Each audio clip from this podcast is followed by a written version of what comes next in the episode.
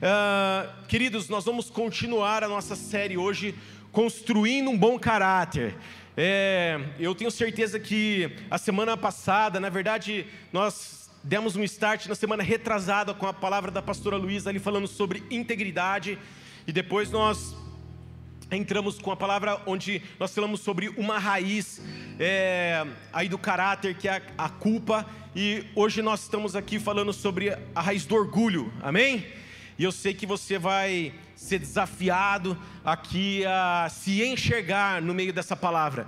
Eu falo isso porque quando eu vi que eu ia estar ministrando sobre a questão do orgulho, a primeira coisa que eu sempre faço quando eu vou preparar uma palavra é, é já começar a orar por isso, né? Para que Deus primeiro ministre ao meu coração e para que depois eu possa repartir algo com os irmãos, algo que Deus fez em mim, ok?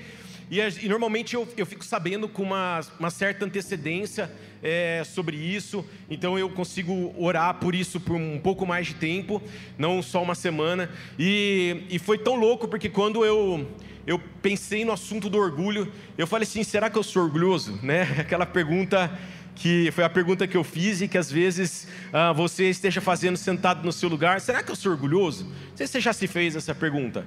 Ou será que eu sou pouco orgulhoso, muito orgulhoso? Como que é isso dentro de mim?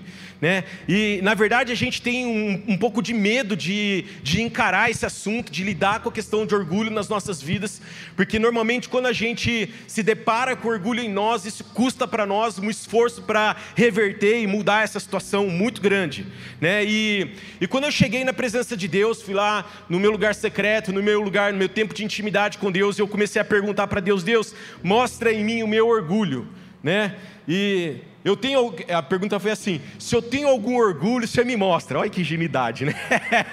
se eu tenho algum orgulho, Deus, você pode me mostrar, né?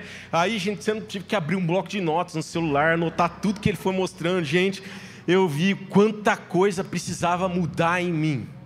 E aquilo não foi uma coisa muito feliz e alegre, como eu estou contando aqui para vocês, mas foi de fato, de fato muito duro para mim. Foi um momento de, é, de se colocar diante de Deus, quase que ser confrontado por Deus, né? Ali na, em algumas áreas da minha vida. E, e foi, eu vou, eu vou contar uma história, um, um, uma, uma área da minha vida que Deus mostrou um certo orgulho. E eu fiz questão daquilo que Deus me mostrou, escolher uma coisa que é bem bem natural, é estranho dizer isso, né? Porque é, tudo é natural, mas bem natural, que é a atividade física. E foi tão interessante que, durante, vou contar uma história rápida para vocês, quando eu era jovem, eu joguei tênis durante 10 anos. E eu fui muito, muito envolvido com isso. Eu, pra você ter uma ideia, eu chegava em casa meio-dia e meia, uma hora eu estava pegando uma peruca e me levava para o clube. Eu ficava seis horas treinando, voltava à noite. Todo dia assim na minha rotina. Escola, tênis, dormir. Escola, tênis, dormir. Era assim minha vida toda. Porque eu queria me profissionalizar naquilo, eu queria me dar bem naquilo. Eu falava, cara, eu vou me dar bem nesse negócio aqui e vou me profissionalizar. E quando eu fiz, acho que foi 18 anos, eu me frustrei tanto com essa situação que eu falei, quer saber? Não vou jogar tênis nunca mais. Peguei a raquete que eu tinha e dei pro meu pai. Falei, pai, tá aqui a raquete que eu, que eu tenho, eu não quero mais jogar tênis nunca mais. Eu não queria mais saber disso. E até um ano e meio atrás eu não tinha uma raquete de tênis. Até que surgiu a oportunidade de eu, de eu jogar tênis novamente. Eu falei assim: você quer saber? Vou comprar uma raquete de tênis. Porque eu não tinha. Comprar uma raquete de tênis, até porque a raquete que eu tinha dado do meu pai, que ele tinha até hoje, tem 35 anos de idade. Eu falei, não dá mais essa raquete, comprar uma raquete mais moderna. Comprei a raquete mais moderna e fui lá jogar tênis, né? E aquele negócio foi algo é, bom para mim, né? Mas foi tão interessante que de maneira muito sutil o orgulho foi entrando na minha vida nisso. Porque eu jogava naquilo, eu falava assim, cara, eu tenho 46 anos, tô dando baile nesses moleques de 18 anos, 20 anos, 25 anos, tô jogando melhor que eles eu estava parado há 30 anos. E aquilo, eu não percebia que eu estava sendo orgulhoso naquilo, mas aquilo foi de fato tomando um lugar dentro de mim. E quando eu ganhava, eu me sentia muito bem. Eu lembro quando eu, eu cheguei lá, cara, fiquei um ponto do primeiro lugar do ranking que eu participava lá é, do condomínio, do bairro lá, e eu falei assim, eu falei assim, não, eu preciso. É, é Deus começou a mostrar, ó, tem orgulho aí, tem orgulho aí na sua vida, porque você está se comparando com as pessoas, você está se achando melhor que as pessoas, e começou. Quantos já sentiram isso? Começou a falar comigo, começou. Aí eu falei assim, Deus, como é que eu resolvo isso? eu falei para Deus: como é que eu resolvo o orgulho na minha vida? E aí Deus começou a falar assim: vem aqui, reconhece esse orgulho na minha presença. Foi quando eu comecei a pedir perdão por isso. E foi, vou falar uma coisa para vocês, foi de fato bem dolorido para mim. Porque quando, quando a gente está pedindo perdão para Deus, a gente está, na verdade, entregando aquilo para Deus. E depois que eu fiquei um tempo na presença de Deus, orando por aquilo, eu falei, Deus, se o Senhor quiser, eu não jogo tênis nunca mais. Eu falei, está aqui, ó. Está aqui minha raquete, está aqui. Não me importa, Deus, porque para mim isso não é mais importante. Eu vou lá correr na rua. Atividade física é importante. Não estou falando da atividade física em si, foi daquilo que entrou em mim, do sentimento ruim que entrou em mim. Eu falei assim, não, eu, eu, eu posso, eu entreguei de fato. E, e, e, Deus não mandou eu falar assim, ó, não joga tênis nunca mais. Mas fez parte do conserto na minha vida esse tempo na presença de Deus. E eu falei, Deus, está aqui, eu te entrego. E eu sempre jogo tênis de domingo, tardezinha, né? Hoje eu tenho um jogo de tênis. E eu já estou cuidando do meu coração. Quanto está entendendo? Orando por isso, Deus, que seja algo bem, muito bom para mim. Porque eu não quero que isso seja algo ruim, algo que me afaste de Ti. Né? E foi isso que Deus começou a ministrar de cara na minha vida, né? E o orgulho é esse conceito elevado que a gente tem de nós mesmos, né? E que a gente precisa tomar de fato muito cuidado, porque a gente carrega quando a gente para na presença de Deus, a gente começa a ver o quanto orgulho a gente carrega nas nossas vidas, né? E se você tem alguém próximo na tua casa de bastante é, confiança, alguém que é bem próximo de você, às vezes uma esposa, um marido, um filho, você pode também perguntar para eles, falar, oh, você vê algo em mim que se assemelha ao orgulho, que é orgulho na minha vida, que eu estou lidando e agindo mal, essas pessoas podem também te ajudar nesse processo de você identificar aquilo que precisa ser alterado, mudado na sua vida. Mas a gente vai ver que essa questão de orgulho é um problema que está em toda a sociedade e está no mundo todo, em todo lugar. Eu falo isso porque isso também está até dentro da igreja. Né? E a gente observa uh, o orgulho dentro da igreja também, o que, que é muito ruim. A gente vê o orgulho nos cristãos. Né? Então a gente se depara com situações de orgulho quando a gente está, por exemplo, é, num restaurante e você vê ali um cliente destratando um garçom, a gente vê, às vezes, pessoas que não querem participar de um GPS porque elas se sentem superiores, eu entendo mais, eu sei mais, eu não preciso disso. É, às vezes é uma, você se sente é, orgulhoso ali no ambiente da sua família, da sua casa. Eu não sei qual é a situação que você depara e você tem visto de orgulho dentro da igreja, fora da igreja, nos ambientes onde você tem convivido. Às vezes você vê orgulho ali em você, na função que você exerce na tua empresa, ou você vê nos outros, no teu chefe, sei lá, mas a gente está inserido num ambiente no mundo onde orgulho ele está em todo lugar e talvez seja uma das principais causas de toda a disfunção que a gente tem na, na nossa humanidade. Porque de fato, o que foi que derrubou, que, que fez Lúcifer, que era um anjo perfeito, cair do céu para o inferno, foi o quê? Foi o orgulho. E, e eu queria, Romanos 2, 2, 2 3, 12, 3, diz assim: Não se considerem melhores do que realmente são, antes, antes sejam honestos em sua autoavaliação, medindo-se de acordo com a fé que Deus nos deu. E aqui Paulo está dizendo assim: ó, não se considerem melhores do que realmente vocês são. E ele continua, continua nessa leitura, ele está falando do corpo da função e dos dons que cada um tem. E é tão interessante que ele está falando dessa questão do orgulho, Paulo, em cima de uma coisa muito comum para nós cristãos, que é o nosso uh, o chamado de Deus para as nossas vidas. E Deus está aqui de alguma maneira perguntando: você está buscando fazer algo a mais, além do que aquilo que eu te chamei? Ou você está se dispondo e, está preocupado em fazer aquilo pelo qual é, eu te criei, a tua função? E exatamente esse é um ponto muito importante, porque o que aconteceu com Lúcifer, com o diabo, foi exatamente isso. Ele quis, na verdade, fazer algo que ele não tinha sido criado para fazer ou para ser. Ele quis ser igual a Deus. Ele quis tomar o lugar de Deus. E existiu uma importância para ele, ele era um arcanjo importante, ele era um líder ali na, na, no ambiente angelical. E porque ele desejou ser algo além, foi quando o orgulho entrou na vida dele e ele caiu para o inferno, para um profundo abismo, onde não pode mais sair de lá. E isso tem incomodado, incomodou meu coração muito quando eu, eu preparei essa palavra. E uma coisa que eu queria citar aqui de, de começo para os irmãos é que o primeiro ponto é que a sutileza do pecado, a sutileza do pecado do orgulho. A gente não, de fato, a gente não consegue muitas vezes perceber o, o pecado da nossa vida com facilidade. E a gente precisa buscar na presença de Deus. Amém? Nunca deixa de buscar isso em Deus e se chegar na presença de Deus. Porque é, a gente tem essa dificuldade, às vezes é uma coisa sutil, às vezes por causa da nossa intimidade, por causa do nosso relacionamento com Deus, porque a gente anda com Deus, porque Jesus morreu na cruz por nós, porque a gente acha que a gente não é orgulhoso. É como eu falei, Senhor, se eu tenho algum orgulho, me revela.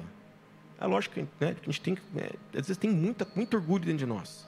E a gente precisa trabalhar aí por causa desse nosso relacionamento, dessa nossa intimidade com Deus, a gente às vezes tem dificuldade de enxergar. E 1 Timóteo 3,6 fala assim: não pode ser recém-convertido para que não se ensoberbeça, que é um ensoberbeça o orgulho, né? Não se orgulhe e caia na mesma condenação que o diabo caiu. É tão interessante Paulo falando a Timóteo, mostrando ali é, a Timóteo que aquela pessoa que queria, é, assim, alcançar o, o, o, episcopado, ali ser um bispo, ele teria que ter algumas características. E uma das características que Paulo fala para Timóteo, ó, é que ele não seja neófito, porque ele pode cair no orgulho e aí ele vai ter uma queda como a do diabo.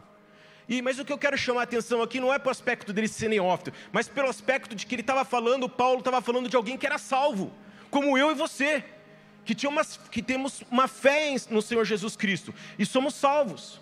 E ele está falando: Ó, oh, você que é salvo, toma cuidado com o orgulho. Porque se você cair no orgulho, o que, que vai acontecer? Se você tiver orgulho na sua vida, você vai cair como o diabo caiu. E isso é muito sério. E a gente às vezes não tem encarado o orgulho com essa mesma seriedade, com esse mesmo temor. Porque, ó, o que eu ouço, gente, eu já ouvi muito pessoas dizendo assim: ah, eu sou orgulhoso mesmo nisso aqui. Ah, eu sou assim mesmo. Como se fosse algo normal ser orgulhoso. Eu quero te dizer uma coisa: ser orgulhoso vai te levar para uma destruição na tua vida. E, e, tem gente que acha isso normal. Por que, que ela acha isso normal e ela fala com uma falta de temor? Porque isso vai custar para ela mudanças na vida dela. Se lembra lá a história do jovem rico, né? Quando Jesus pede para ele assim: Ó, oh, vende tudo que você tem e dá aos pobres. Ele fala: Não, peraí, isso vai me custar muito caro, não quero isso não. E às vezes a gente está lidando da mesma maneira. Não, eu não quero lidar com esse orgulho na minha vida porque isso vai me custar uma entrega. Você lembra a história do tênis que eu te falei? Isso vai me custar, de repente, nunca mais jogar tênis. Será que você está disposto a essa entrega? Né? Então, como que a gente resolve? Né? Como que a gente, na verdade, como que a gente identifica o orgulho na nossa vida? Buscando essa intimidade com Deus, jejuando, como nós fizemos há 20, alguns dias atrás, tínhamos 21 dias de jejum. Você já reparou que quando você jejua, parece que as coisas vêm todas à tona? É isso. O pecado aparece na nossa vida. E a gente precisa, de fato, jejuar semanalmente, buscar a Deus em jejum. Segunda coisa que eu queria chamar a atenção quando a gente fala da questão do orgulho é que o orgulho destrói a nossa vida. Surgem os conflitos. Provérbios 13, 10 fala assim: surgem os conflitos. O orgulho só traz conflitos. Fala lá, Provérbios 13, 10. Só traz conflitos, mas os que aceitam conselhos são sábios. O orgulho ele, ele gera em nós uma vida de confusão, de problema, uma vida pesada, difícil, porque sustentar o orgulho é difícil. Você talvez nunca tenha percebido isso, mas pega as áreas que Deus te revelar sobre o orgulho, começa a analisar aquilo, saber que é difícil sustentar aquilo. É pesado, é confuso, tem crise, tem rolo, tem confusão. A Bíblia fala sobre isso. E segundo ponto, ele nos distancia do nosso destino. Às vezes a gente está deixando de viver aquilo que a gente tá, Deus tem para nós por causa do pecado do orgulho. E foi o que aconteceu, por exemplo, com Satanás. Ele foi, ele saiu do contexto dele, do chamado, motivo pelo qual ele tinha sido criado, por causa do orgulho. E aí a gente vê por que a gente precisa encarar com seriedade a questão do orgulho na nossa vida, com temor. E a gente precisa investir o nosso tempo em investigar como está o nosso coração e permitir o Espírito Santo de Deus nos transformar e nos curar. Nos traz o mesmo destino de Satanás. Provérbios 16, 18 fala: o orgulho precede a destruição. Cara, para para pensar comigo quando a gente fala aqui, o orgulho precede a destruição. Eu estava prestes a ser destruído.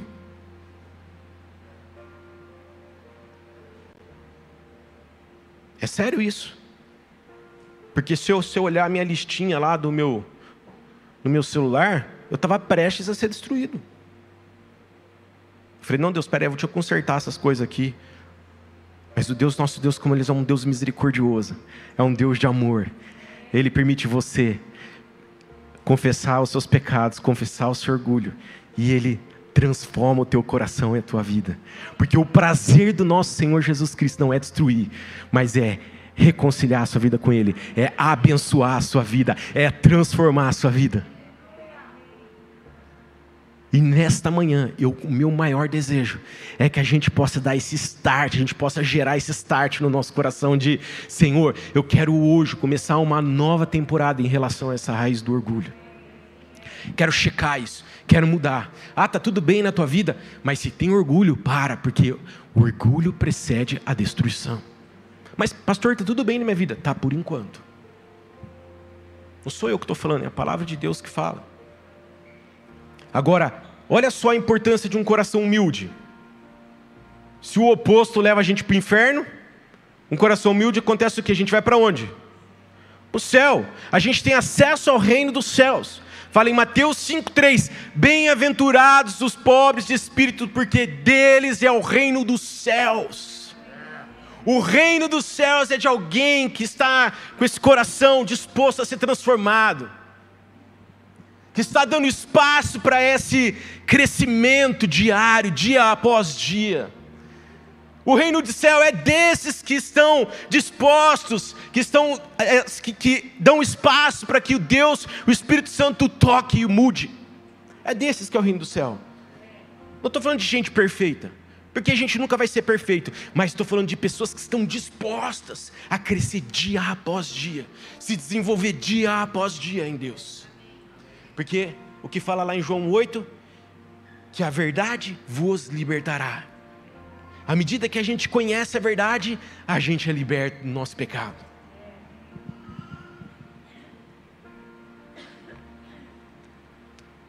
E por último, eu queria dizer uma coisa para os irmãos eu queria falar sobre algumas origens do orgulho.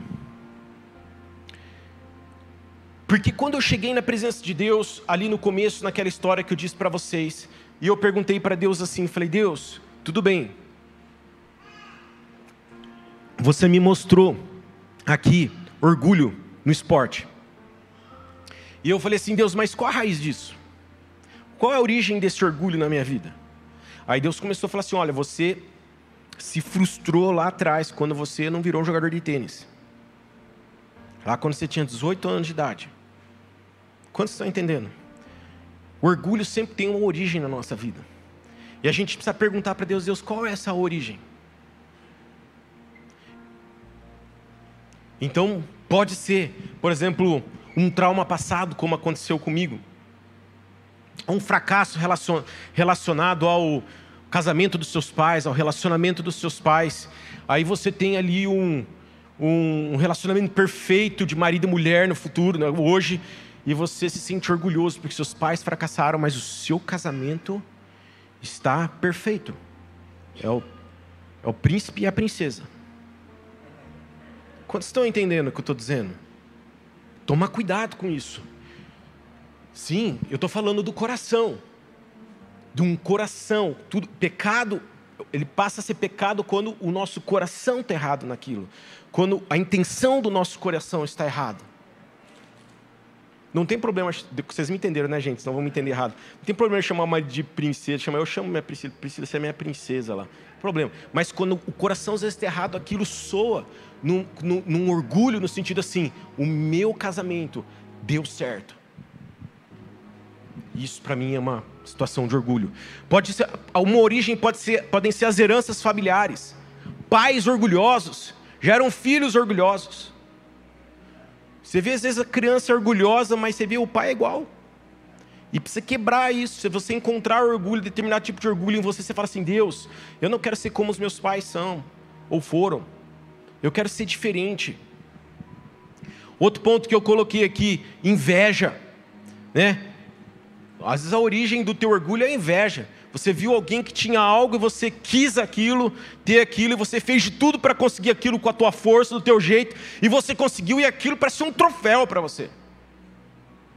Ah, minha família toda é, tem lá, se deu bem, eu também quero ser bem, quero ser melhor que eles e coisa e tal, e mostrar que eu posso ser melhor que eles, porque eles sempre ali de alguma maneira me desprezaram, sei lá.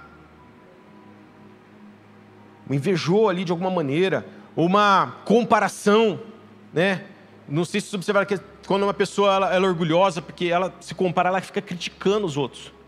Você fala, pô, eu critico todo mundo, todo mundo é ruim perto de mim. Já viu isso? Ah, mas ciclano.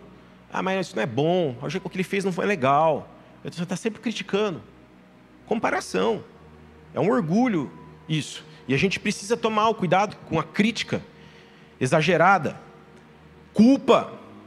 Às vezes você deu muito trabalho para os pais na infância, você brigava, você era mentiroso, você enganava as pessoas, enganava o professor. E aí hoje você tem lá, por exemplo, um filho que é todo certinho, que não tem nenhum, nenhum, nada de errado nesse sentido. Você fica orgulhoso, eu eduquei bem meus filhos. Mas, porque é uma compensação do que ele tinha no passado. Uma rejeição. Às vezes você sofreu bullying na escola a vida inteira. E hoje você é o cara malhado da academia.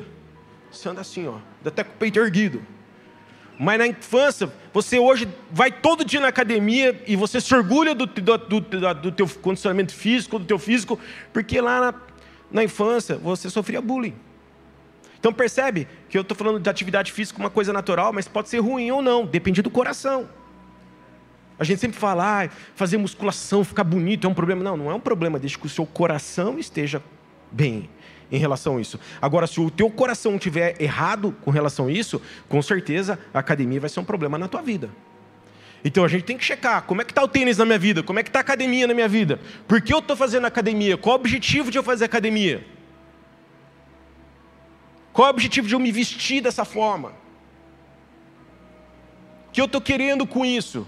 O que eu estou querendo mostrar para as pessoas? Querendo mostrar o que eu não sou, o que eu, sei lá, então, sempre a gente precisa olhar que o, orgulho ele carrega algumas origens, eu estou falando algumas. Por exemplo, a autossuficiência. Você nunca reconhece o poder de Deus na tua vida, sempre é você. Não, eu que fiz isso. Né? Isso aqui é fruto do meu trabalho. É meu esforço. Eu, eu me superei. Só que a gente precisa entender, gente, quando a gente fala que a gente precisa ser mais em Deus, entregar mais de Deus, nós estamos falando principalmente do nosso relacionamento com Deus e não da gente ser alguém, alguém além daquilo que Deus planejou para as nossas vidas, porque eu e você fomos criados de maneira perfeita por Deus, com um destino e com um plano. Não adianta eu querer ser o que a Jana é, não adianta eu querer ser o que a Camila é, o que a Renata é, não adianta. Deus tem um plano para Renata que é para Renata, e Deus tem um plano que é para mim, Renato, que é para mim, Renato. Não adianta a gente ir lá querer fazer o que eu faço, eu querer fazer o que ela faz. Precisamos compreender isso.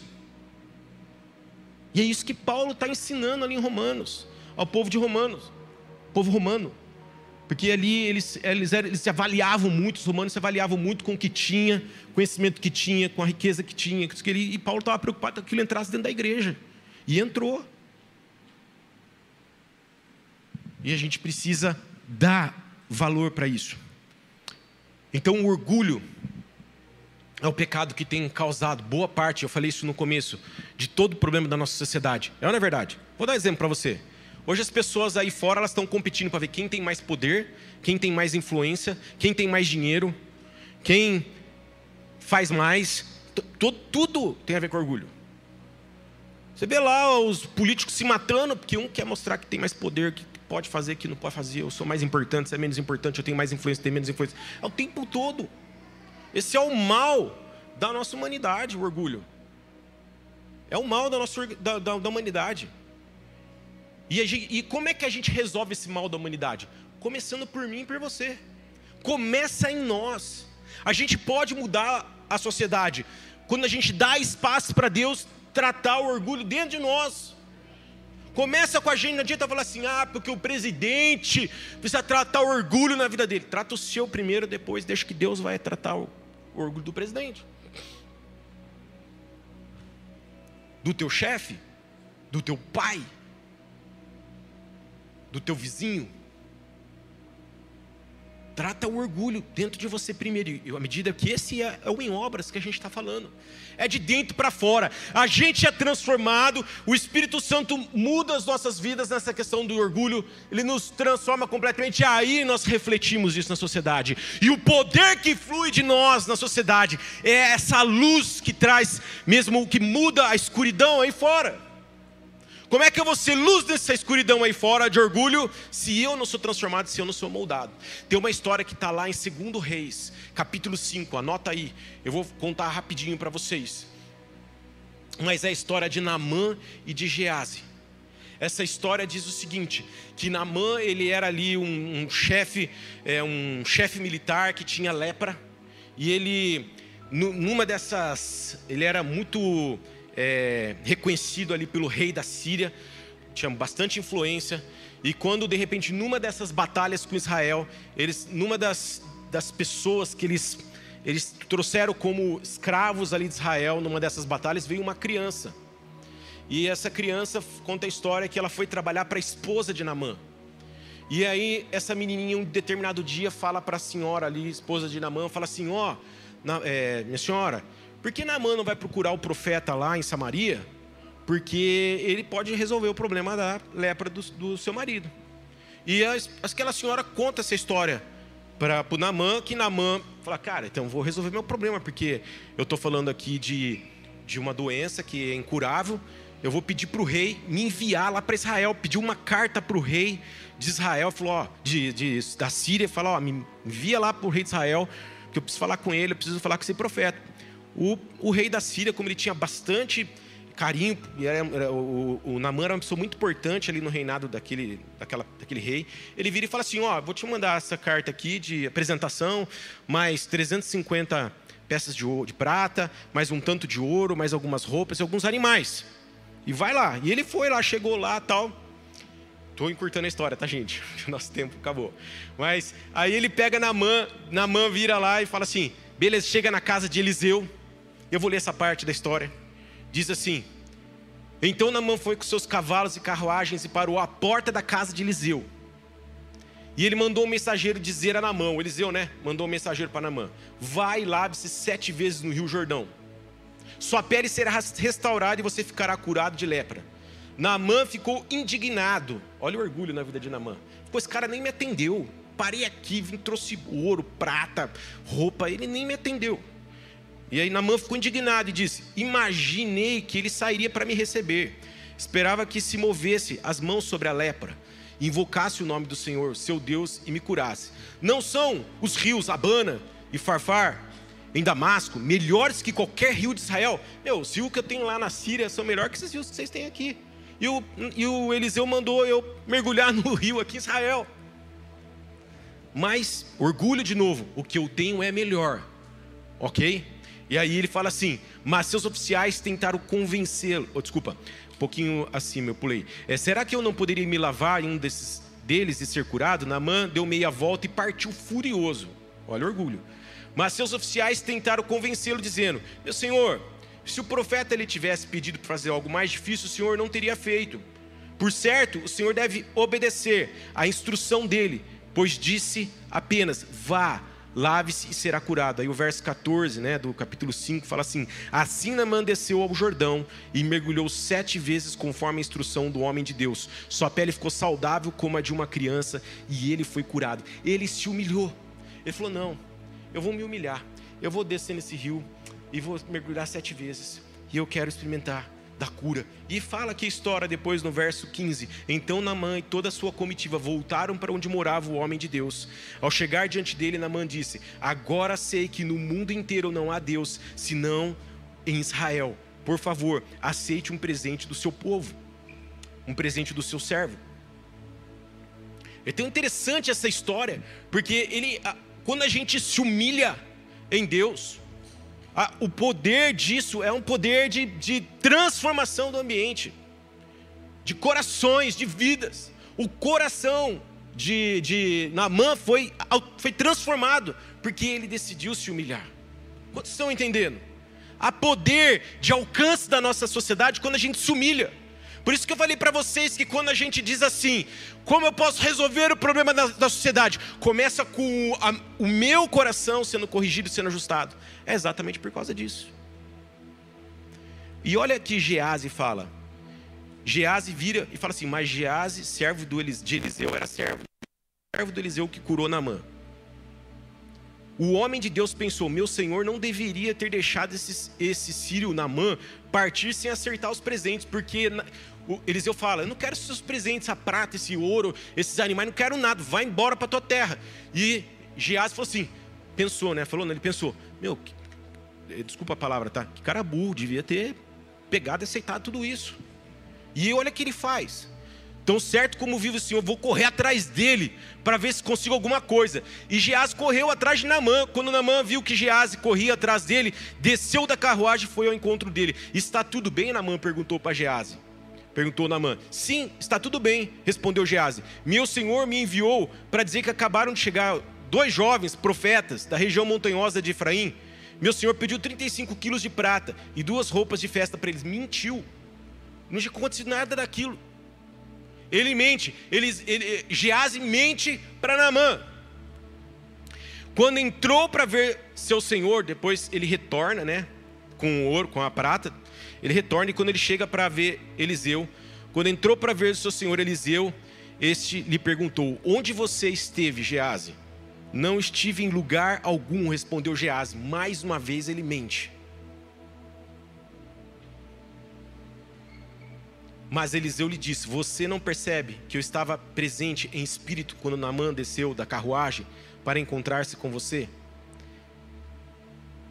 Ele não, ele não se acerta ali, ele não corrige ele não, ele, ele, ele não se humilha diante de Deus. E ele fala assim, porque nós estamos, nós estamos aqui em Israel. Mas Eliseu lhe disse: Você não percebe tal? Aí ele fala: Está definitivamente, esta definitivamente não era a ocasião de receber dinheiro de roupas, oliveiras, videiras, ovelhas, gado e servos.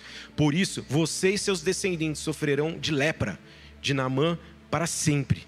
Quando Gease saiu dali, seu corpo estava coberto de lepra, sua pele estava branca como a neve. O que aconteceu com uma pessoa orgulhosa? A vida dele foi destruída. E não destruiu só a vida deles, mas de todas as gerações que vieram depois dele. Conta essa história. Olha só a responsabilidade da gente corrigir o orgulho na nossa vida. Não é só da nossa vida, é da nossa vida e de todas as gerações que vêm depois de nós. Eu tratar o orgulho da minha vida significa eu cuidar da vida da Lívia que está atrás de mim, cuidar da vida dos meus netos. Quantos querem ser transformados nessa manhã, dar um start de uma mudança? Entendem a importância de viver uma vida sem nenhum tipo de orgulho?